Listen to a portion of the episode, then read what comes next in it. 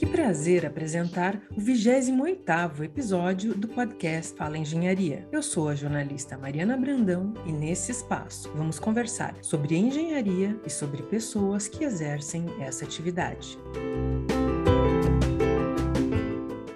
Hoje vamos conversar com Laura Wiesenthiner Lerman, doutoranda em Engenharia de Produção da URGS e pesquisadora do Núcleo de Engenharia Organizacional, o NEL, da URGS. Laura é graduada em Engenharia de Produção pela URGS e em Administração Gestão de TI pela PUC do Rio Grande do Sul. O mestrado em Engenharia de Produção pelo PPGEP da URGS foi orientado pelo professor Alejandro Frank e sua dissertação sobre políticas de inovação para o desenvolvimento desenvolvimento de sistemas de energias renováveis, denominada Contribuições da Engenharia de Produção para a Gestão de Operações Energéticas Sustentáveis, conquistou o prêmio da Associação Brasileira de Engenharia de Produção, edição 2021, na categoria Dissertação de Mestrado Acadêmico. Laura possui ainda experiência como professora assistente na disciplina de Organização Industrial. Suas principais áreas de pesquisa são transformação digital, cadeias de suprimentos inteligentes, cadeias de suprimentos verdes, sustentabilidade e energias renováveis. Laura,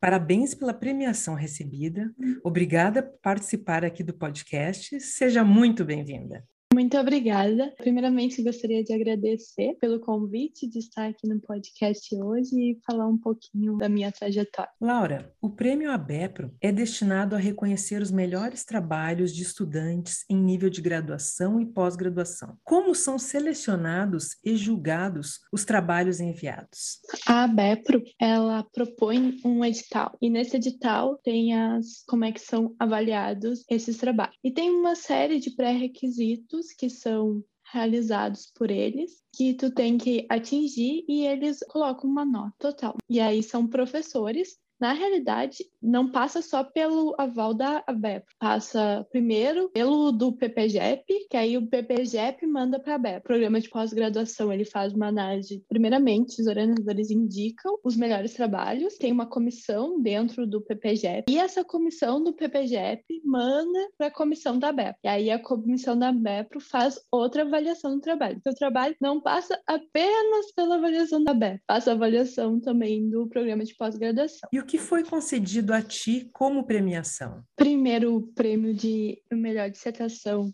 de mestrado de engenharia de produção. E eu também ganhei uma inscrição para o ENEGEP, que é o Encontro Nacional de Engenheiros de Produção, que vai ocorrer agora entre 18 e 21 de outubro. Então eu vou poder assistir as palestras, eu posso me inscrever nos mini cursos. Também acho que tem um programa agora de mentoria nesse congresso, então foi bem legal. Laura, e o que uma premiação como essa agrega à sua carreira acadêmica? Eu creio que uma premiação como essa pode abrir diversas oportunidades nacionais quanto internacionais. No momento que tu tem uma dissertação premiada, o pessoal sabe o potencial do seu trabalho. A minha dissertação é em forma de artigos. Muitas dissertações são monografia, mas o meu programa, ele indica que tu faça dissertações em forma de artigo, porque são três artigos para que a gente possa publicar. Então já tem dois artigos publicados em jornal de alto impacto, já tem um artigo, tu tem um outro que já é dar visibilidade para o teu trabalho, mas tem uma dissertação premiada a nível nacional é muito bom para que tu possa concorrer a vagas internacionais e as vagas nacionais para o currículo. Por exemplo, se tu vai prestar um concurso ou se abrir um edital e aí pontua premiações, essa premiação pode me garantir uma vaga no futuro. Não foi a minha primeira premiação, eu já tive premiação de melhor aluna na administração, na formatura, com o melhor TCC, que o artigo 2 da minha dissertação foi premiado. Isso conta bastante para o currículo, é bem importante, sim,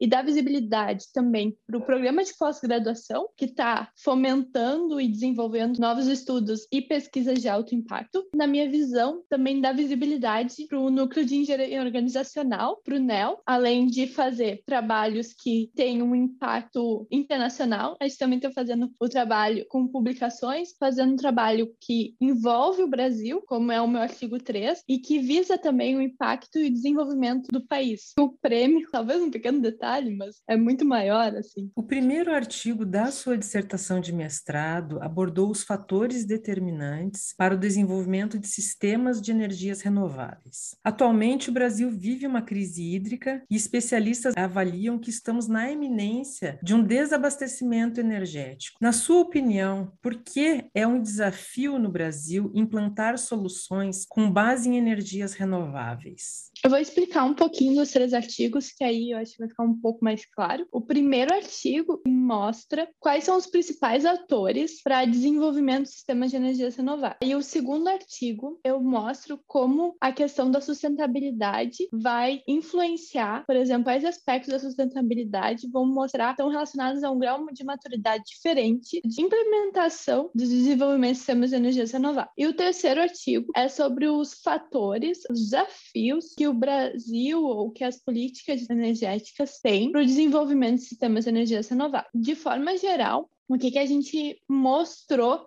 na dissertação, que eu acho que aí vai ficar um pouco mais claro. Municípios de menores portes, muitas vezes eles não têm condições e não conseguem desenvolver ainda tão bem soluções para sistemas de energias renováveis, porque eles não têm uma infraestrutura tão adequada. E aí, quando os municípios vão aumentando, eles começam a ter um foco olhando mais para a parte tanto econômico, social e ambiental, para a questão de manter os empregos, criar novos empregos. Quando eles já estão numa fase mais amadurecida, eles focam nessa questão de inovação. Em relação a essa primeira parte, um dos fatores é que muitos municípios ainda não estão desenvolvidos até um limite que eles inovem no sistema de energias renováveis. Então, eles continuam na base hídrica que o país possui. Além disso, também tem os principais atores. Os principais atores que a gente foi mostrando, principalmente o setor privado e o governo, tem uma dificuldade, em muitos casos, de articular planos de longo prazo para o desenvolvimento de sistemas de energias renováveis. Por exemplo, no início do ano passado, foi lançado um plano que era uns 10 bilhões para os próximos 10 anos. Então, são planos de longo prazo. E esse planejamento, uma coisa depende da outra. Agora, a gente vive também a crise do Covid,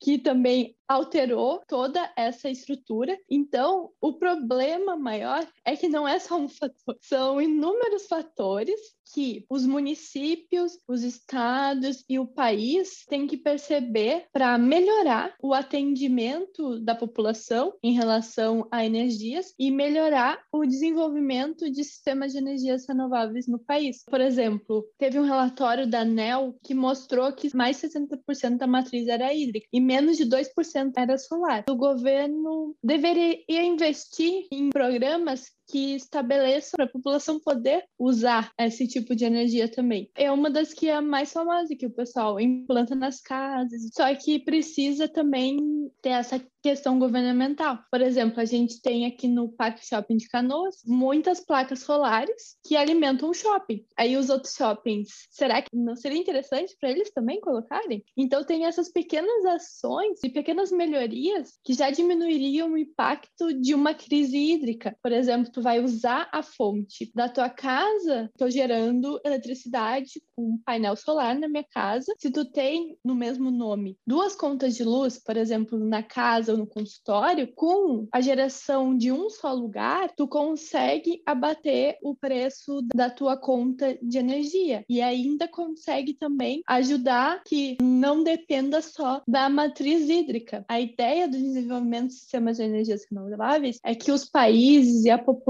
consigam o abastecimento de energia, consigam escolher a fonte que quer energia em um mercado mais aberto, mais livre e também que eles não fiquem dependentes de uma só estrutura, de, por exemplo, da crise hídrica, que é o que a gente está sentindo agora. Laura, você atua em projetos de transformação digital com foco no entendimento das profissões do futuro em diversos setores. Como as normatizações podem influenciar a implementação de tecnologias da indústria 4.0 nas empresas? Primeiro, a gente desenvolveu esses projetos em parceria com o governo, os dois. As normatizações, elas são voltadas para a melhoria e o desenvolvimento dos processos dentro das empresas. Os mais conhecidos na engenharia são as ISOs 9000, 9001, que são voltados para a qualidade. Aí depois tem a questão da gestão da qualidade, que é gestão ambiental, que são as ISOs 14000, 14001. Só que existem uma enormidade de normas, por exemplo, as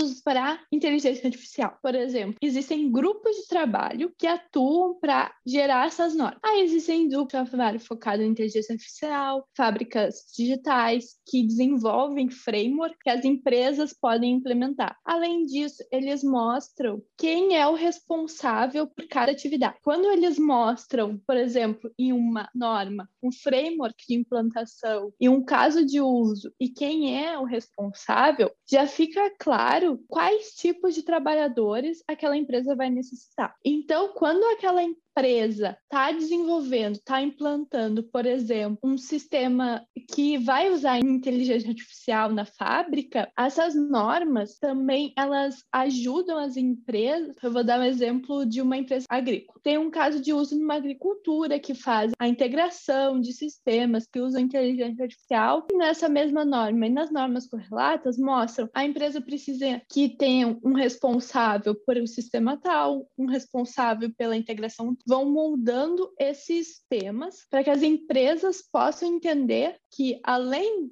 de que elas precisam estabelecer critérios claros de desempenho, elas também precisam ter trabalhadores que atendam a essa demanda. Às vezes o mercado não tem o trabalhador que eles precisam. Então as empresas acabam investindo em treinamentos dentro delas para o desenvolvimento desses trabalhadores do futuro, que seriam os trabalhadores digitais, para que eles possam utilizar essa tecnologia com base nas normas, alavancar o desempenho da empresa, alavancar a produtividade, aumentar a qualidade, aumentar a flexibilidade. Pode ser também com foco no desenvolvimento sustentável, atingir algum objetivo sustentável da ONU. É um assunto bastante complexo que, dependendo de qual tecnologia ou qual profissional a empresa está procurando, é necessário casar esses dois temas, mas as normas dão subsídio para isso. E é muito interessante, uma das propostas, projetos que tem é criar esses roadmaps e criar mecanismos que ensinem para as empresas o que elas precisam e aí elas conseguem direcionar a que tipo de funcionário elas vão precisar, que tipo de treinamento eles precisar e qual tipo de tecnologia elas precisam desenvolver, que tipo de habilidades até, competências que elas precisam desenvolver para atingir aquele objetivo de transformação digital atingindo a sociedade em geral também. Laura, atualmente você também trabalha como consultora em um projeto da Organização das Nações Unidas para o desenvolvimento da indústria 4.0 em micro, pequenas e médias empresas. Que projeto é esse e qual o seu âmbito de atuação? Primeiro, é um projeto em que a gente vai estar tá pesquisando sobre os principais problemas de produtividade que as micro, pequenas e médias empresas têm. Depois, a gente está vendo quais são os setores, identificando que são mais impactados por esses problemas de produtividade. Após, a gente vai ver quais são as tecnologias que podem solucionar esses problemas de produtividade. Com essa saída das tecnologias, a gente está fazendo a busca dos fornecedores. Por quê? Por exemplo, um fornecedor de grande porte não vai fornecer para micro e pequena empresa, porque são realidades totalmente distintas. E também tem a questão do investimento. Uma empresa micro, pequeno e médio porte não tem tanto capital para investir em sistemas tão caros. Então, a gente também está fazendo um levantamento desses fornecedores e, após fazer o levantamento desses fornecedores, tem a questão dos casos de uso. A gente vai apresentar os casos de uso das empresas e das tecnologias. Então, com esses casos de uso, a gente cria um catálogo eletrônico que as empresas vão poder ver como é que está sendo usada a tecnologia em determinado setor, qual fornecedor que pode atender a necessidade daquela tecnologia e assim mitigar aquele problema de produtividade que ela tem. E posteriormente, a gente interligando com os outros dois trabalhos, a gente vai mostrar como é que os profissionais e consultorias podem se desenvolver para ajudar essas micro e pequenas empresas, porque muitas vezes elas não têm o capital necessário para integralizar um engenheiro dentro então, fica menos custoso pagar uma consultoria de fora para ajudar a implementar as tecnologias que têm o conhecimento necessário. Então, elas acabam escolhendo esse tipo de abordagem, elas conseguem se desenvolver tecnologicamente e também em relação à sua produtividade e ter o seu crescimento necessário. Agora vamos falar sobre o meu papel. É, o projeto iniciou faz três semanas, então o meu papel está sendo junto com os coordenadores, que seria o Alejandro Frank, meu orientador, o Néstor e a Camila. A gente está conduzindo entrevistas com entidades, por exemplo, a VDI, que é a Interação Alemanha e Brasil, o Senai, que já é um parceiro nosso, a BDI e diversos integrantes, e micro e pequenas empresas, para primeiramente identificar esses fatores. Então, a gente faz essas entrevistas. Além disso, a gente faz uma análise da literatura e uma análise documental no caso, eu estou fazendo isso, condução das entrevistas, análise das entrevistas, análise documental, busca de referências na literatura, por exemplo, quais são os roadmaps para a indústria 4.0 internacionais que estão sendo usados para micro e pequenas empresas. Eu estou trabalhando agora no minha tese com um parceiro internacional que tem publicações sobre isso. Então, a minha ideia, quando a gente estiver num estágio mais avançado, é fazer também uma entrevista com ele, porque ele vai trazer também as melhores práticas que foram feitas feitas na Europa e ali na região da Alemanha e na Áustria, então a gente vai ter uma outra visão de como isso pode seguir. E aí eu também estou trabalhando na escrita do relatório e na próxima semana eu farei uma visita técnica na Mercopar